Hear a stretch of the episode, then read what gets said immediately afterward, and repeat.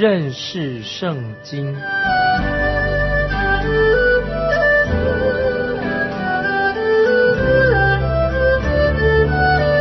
认识上帝的话，把上帝的话带到全世界。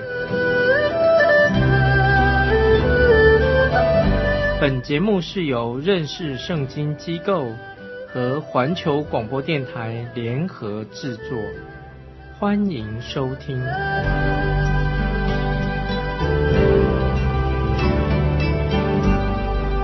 亲爱的听众朋友，你好，欢迎收听认识圣经这个节目，我是麦基牧师。在上一集我们说到创世纪第三十八章，有关于犹大他犯罪的事情。因为时间的关系，我们只说到一半。接下来我们要啊完成了下一半的故事。圣经把一些好的事情记下来。给我们可以看到一些典范，我们可以学习的，我们可以去遵行。但是圣经也把一些不好的事情、丑事也记载下来，是要作为我们的警告。所以我们要小心谨慎，不可以行恶，免得我们得罪了神。当我们读圣经的时候，我们要做这样的分辨，要很清楚的分辨才好。接着我们来看第二十四节啊。创世纪三十八章的三十八章二十四节，约过了三个月，有人告诉犹大说：“你的儿媳他玛做了妓女，且因行淫有了身孕。”犹大说：“拉出她来，把她烧了。”我们请看接着三十八章的二十五节，他马被拉出来的时候。便打发人去见他公公，对他说：“这些东西是谁的？我就是从谁怀的孕，请你认一认，这印和袋子、病账都是谁的？”犹大正准备要把他烧死，他却说：“我想你知道这个孩子，我怀的孕的孩子的父亲是谁？你看，他就是拥有这些。”憎恶的那个人，犹大看了，他只好承认那些东西是他自己的。接着我们看第二十六节，犹大承认说，他比我更有义，因为我没有将他给我的儿子示拉。从此，犹大不再与他同寝了。我们看见犹大自己也觉得他做了一件。很非常很恶心的，非常令人厌恶的事情。从这里我们看出来，他犹大这个人已经受了迦南人当时的邪恶的风俗所影响。之前我已经啊说过啊，圣经把这些不好的事情记下来，是要作为我们的一个警戒，作为我们知道要警惕要小心。有人说，如果我们要对我们啊现代的人做见证，当我们跟他们沟通的时候、说话的时候啊，必须要迁就他们，跟他们呢打成一片，平起平坐。这是我不能够同意这种说法。神从来没有用这种方法叫我们跟别人同流合污，这样子来做见证。在任何的情况之下，神都是要要求。他的儿女要有很高尚的、很尊贵的一种品德。如果有一位啊老师啊或者神学院老师，他这样说：“哎，弟兄，你不要把这么辛苦，把所有的时间呢花在像挪亚一样建造那个方舟啊！今天晚上我们有一个大型的晚会，听说是很精彩，我们去爽快一下，兴奋一下吧。”去快乐逍遥一下吧，不要那么死脑筋了。我们去吧，哈！你看，挪亚这个人啊，他建造方舟的时候，他当然拒绝做这样的事情。也许这个人也对着挪亚说：“哎呀，你现在要跟现代人打交道，你要去接触现代的新时代的年轻人，来吧，我们跟他们那调调搞在一起吧。”这样才可以跟他们沟通啊。事实上，我们的神从来没有吩咐挪亚放弃自己的立场，或者叫我们今天放下自己信仰的立场。神乃是要我们去宣告神的福音、神的真理。这是今天啊，神要你要我去做的。我可以非常的肯定这样说：如果神的子民今天要传扬福音、见证神，在我们的生活上要必须要与福音相称。神会自然的使我们的见证发生的好的果效，对别人有影响。今天啊，有些传道人他怕失去了观众，怕教会人来的很少，因此就是用一些花样去吸引别人来到他们的教会。其实我觉得这个是不必要的，因为这个样子，这个教会就一定会迟早会出问题。神从来没有叫我们与罪恶妥协，神要我们很勇敢的。站立在世人面前宣扬神的福音，这是我们要特别注意的。这我让我这个时候想起啊，有一位蛮有名的传道人，他曾经被邀请到一个教会里面去讲道。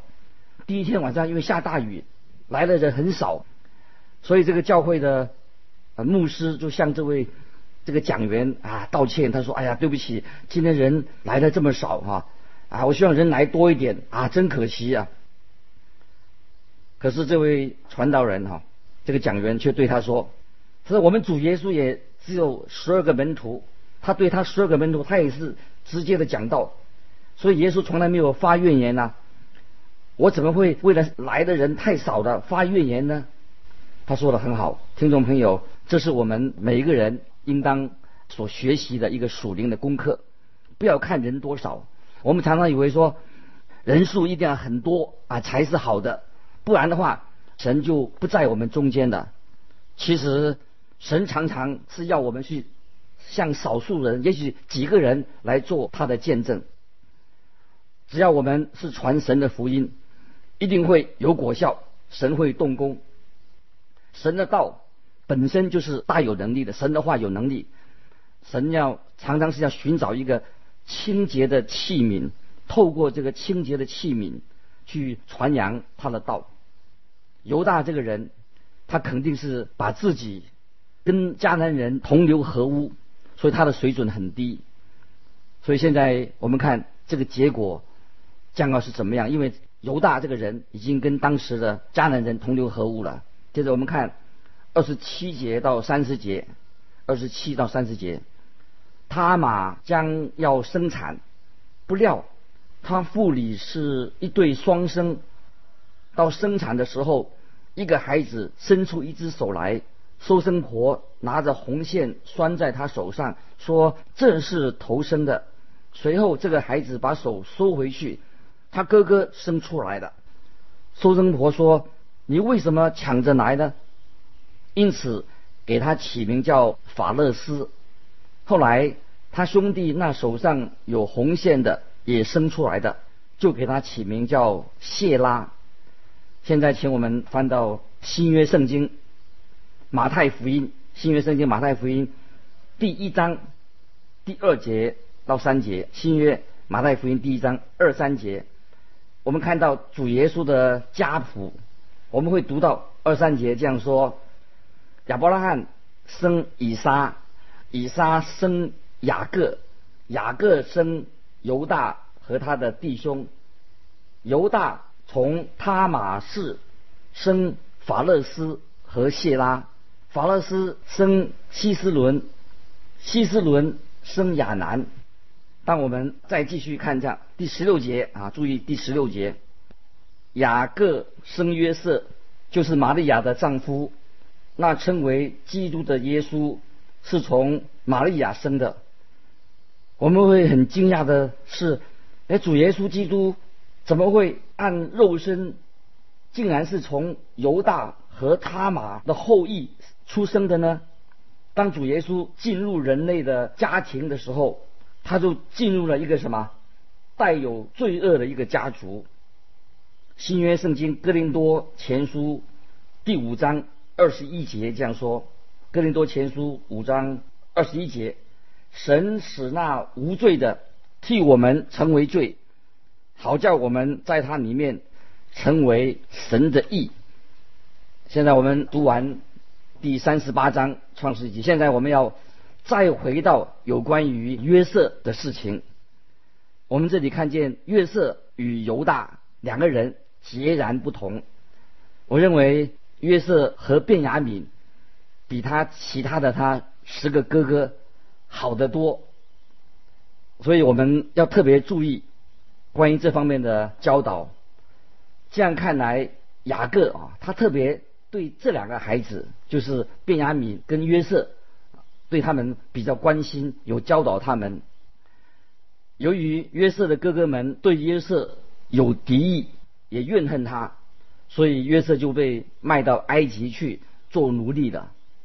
对这个一个十七岁的少年人来说，他被卖到外地去做奴隶，他的前途一定是很暗淡的。表面上看来，实在这件事情令他会很痛苦，没有什么鼓励。约瑟的人生看起来是很不幸的。就算他在埃及地，还是会有麻烦的事情发生。虽然约瑟他并不明白，但是神却有一个非常奇妙的安排。神有一个很好的目的。在旧约的人物当中，没有一个人比约瑟这个人的他的一生更能够很清楚的看出神的旨意行在他的身上。在约瑟的生命当中。处处都看到神对他的供应，以及神的引导，神的手在保护他，神带领他。按照圣经的经文的叙述，神似乎从来没有直接的向约瑟显现。神有向亚伯拉罕、有向以撒和雅各直接的显现，神却没有向约瑟直接的显现。可是神在他的生命当中的引导。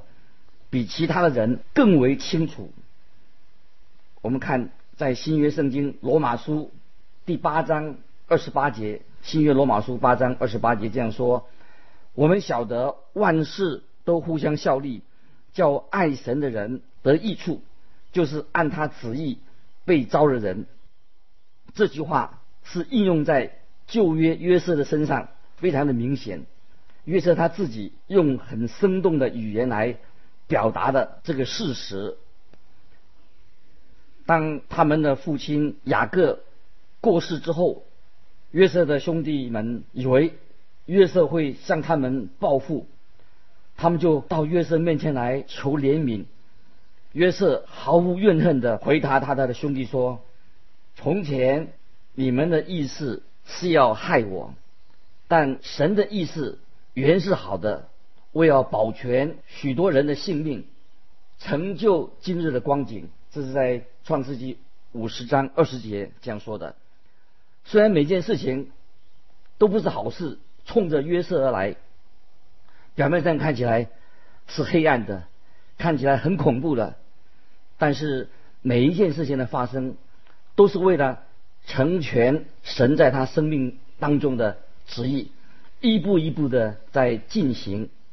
亲爱的朋友，在我们的一生当中，神也是要这样子，如同我们可以认识这项的真理，在希伯来书十二章第六节所说的，希伯来书十二章第六六节，神在我们的生命中要成全这样的一个真理，让我们认识这样真理，因为主所爱的，他必管教。又鞭打凡所收纳的儿子。假如我们是属于神的儿女，在神的旨意里面，我们可以确信，任何事情的发生，如果没有神的应许，绝对不会临到我们的身上。所以神要使什么万事都互相效力，叫爱神的人得到益处，要你得到益处。不论我们的遭遇是多么的不幸。多么的悲痛，多么的是一种苦难，都是神使这个事情对我们有益处，而且也能够借此荣耀神。神用他的安全网来维护住他自己的儿女。若没有神的应许，没有一件事情可以穿越这个安全网。感谢神啊！你可以记得约伯记第一章十节的记载，约伯记第一章第十节的记载。当撒旦要试探约伯的时候，撒旦对神说：“你岂不是四面围上篱笆，维护他和他的家庭，并他一切所有的吗？他所所做的都蒙你祝福，他的家产也在地上增多。”撒旦这个时候，他要求神把这个安全网把它撤掉。就算神应许撒旦来试探我们，这也是为了我们的益处。约瑟的一生实在是一个非常好的证明，给我们每一个神的儿女都有非常好的鼓励。今天我们没有一个做神儿女的人。虽然我们没有得到从神那里来的一个直接的启示，今天有些所谓我们说假先知哦，他跟别人说哦，我有神啊，直接的向我们启示啊，他告诉我们，他向我显现说些什么什么什么事情，但但是啊，神今天并没有向任何人在做这个样子的直接的显现过，神他自己也没有直接的。向约瑟显现，这个对我们来说是一个很好的一个安慰，因为我们知道，我们晓得神仍然是与我们同在，他带领引导我们的一生。现在让我们继续来看啊，这个年轻的约瑟啊，什么事情会发生在他的身上？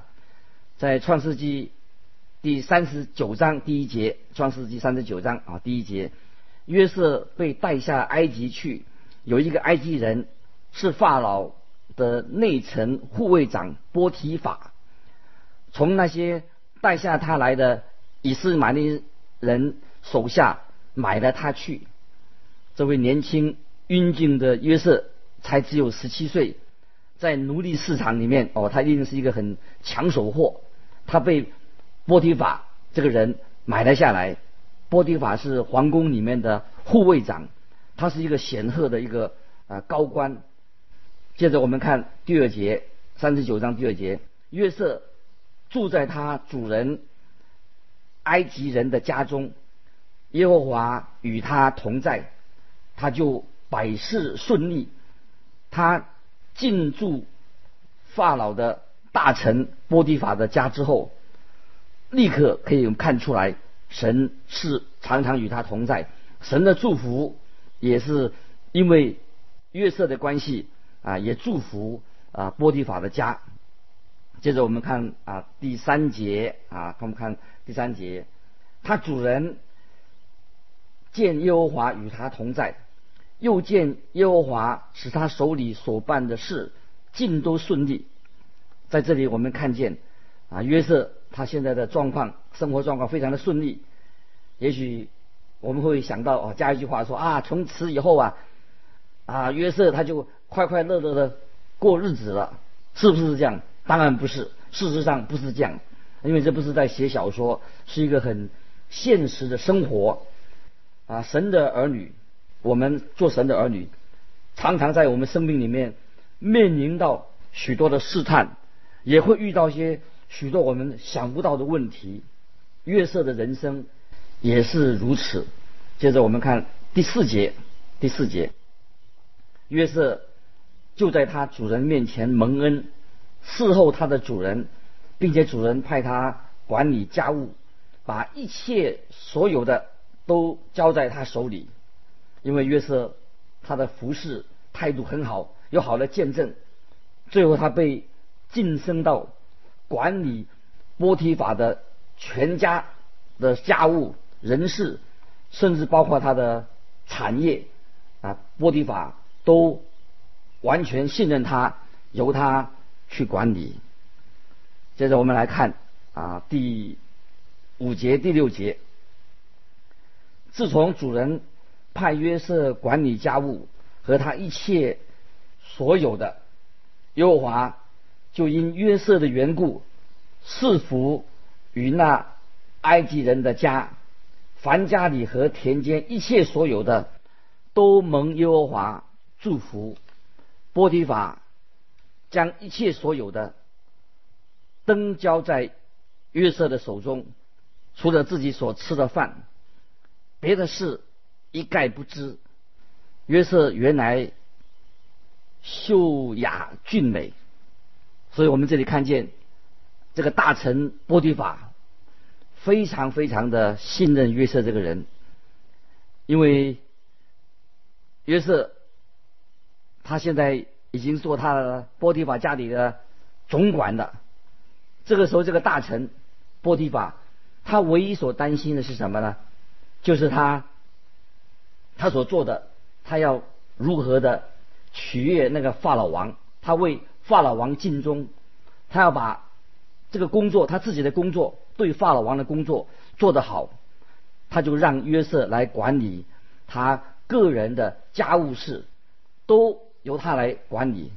所以当波提法啊回家的时候，他只希望说啊饭前啊在饭桌前面哦有好吃的东西，有好的食物啊他就。啊，觉得很高兴，可以的，这个是他最喜欢看见的，因为他有了一位他可以啊信任的年轻人来替他管理他的家务，所以我们啊当读到我们这段圣经的时候，我想啊你我在我们啊基督徒人生的遭遇的时候，有时候我们不是不一定一切事情都是顺境。顺境一帆风顺，有时候我会遭遇到逆境啊。其实我们有很多事情，我们会遇到一些啊非常困难、很难处理的事情。但是有一件事情我们要啊非常的清楚，就刚才我们引用啊罗马书所说到的，神是轻慢不得的。我们要向神在神面前做一个忠心的人。而且我们也知道，如果没有神的应许，没有神的安排，没有什么事情会领导我们。我们可以在神面前确信，就像圣经所说的，万事都互相效力，神使万事都互相效力，叫爱他的人得到益处。就像啊约瑟他的生平一样。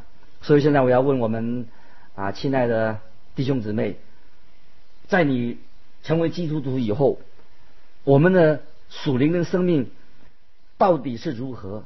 尤其当你我在生命的逆境的时候，不是顺境的时候，你必须要在这个时候，在逆境当中要有一个美好的一见证，就像约瑟一样，虽然遇到困难、受到逼迫、受到难处，他仍然有好的见证。他因为他知道一些事情。是由啊神来掌管，所以我们啊做一个基督徒啊，并不是说啊我们单单的礼拜天啊去做个礼拜啊读段圣经就好了，老是说啊或者说我们遇到逆境的时候，我们马上就向神啊发出怨言啊怎么我们信主遇到这种困难不可以？我们感谢神啊，也许我们啊在逆境的时候，在困难的时候，就是我们可以。真正的感受到啊神奇妙的恩典，因为万事神使万事都互相效力，可以我们在逆境当中也可以感谢神、赞美神哦。所以你的一生，我的一生哈，当我们啊悔改归向主耶稣的时候啊，我们生命已经改变。特别在逆境当中遇到困难的时候啊，我们可以经历到是什么？就是万事都互相效力，叫爱他的人得益处。巴不得啊！你今天在神面前，也有在神面前做一个决志。特别我们遇到困难，现在有难题的时候，遇到问题不能解决的时候，你要归向神，借着这个逆境，让我们的灵性能够慢慢的成长。知道我们的神是一位信实的人，他不撇下我们做孤儿，常常在逆境的时候，他与我们同在。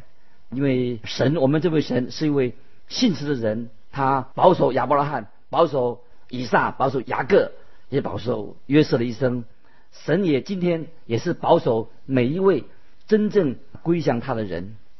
所以今天你愿不愿意在神面前再做一个决志，求神在你逆境当中，让我们的灵性能够成长，知道一切的事情对我们有美好的很大的益处。今天因为时间的关系，我们到这里就要做个结束。如果你读经或者听了广播有什么感动，有什么分享，欢迎你来信到环球电台认识圣经麦基牧师收。麦是麦田的麦，基是基督的基。再见，愿神祝福你。